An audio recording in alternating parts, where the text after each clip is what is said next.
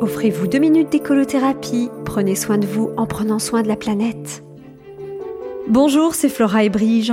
L'autre jour, dans le train, j'ai été frappée par un slogan publicitaire placardé en début de wagon, là où tout le monde passe pour entrer et sortir, et là où tout le monde s'agglutine pour passer des appels ou pour attendre de passer. Bref, l'endroit idéal pour un slogan qu'on remarque pour qu'il marque les esprits.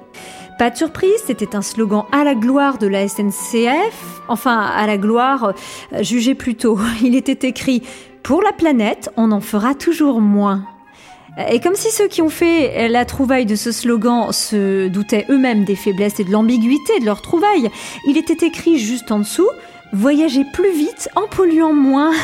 Waouh, la glorieuse référence au pouvoir exécutif.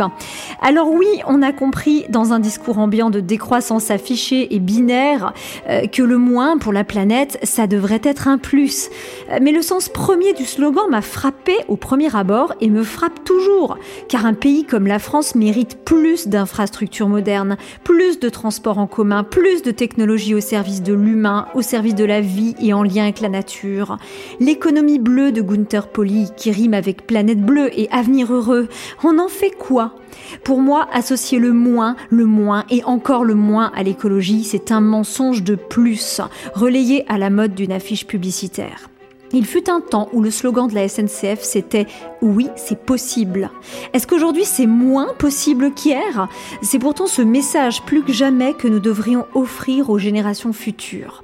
Bien sûr, on ne saura pas qui est à l'origine d'une telle campagne publicitaire, mais ce que je sais, c'est que les transports collectifs comme le train méritent mieux que ça. Ils méritent mieux, ils méritent plus, et oui, c'est possible.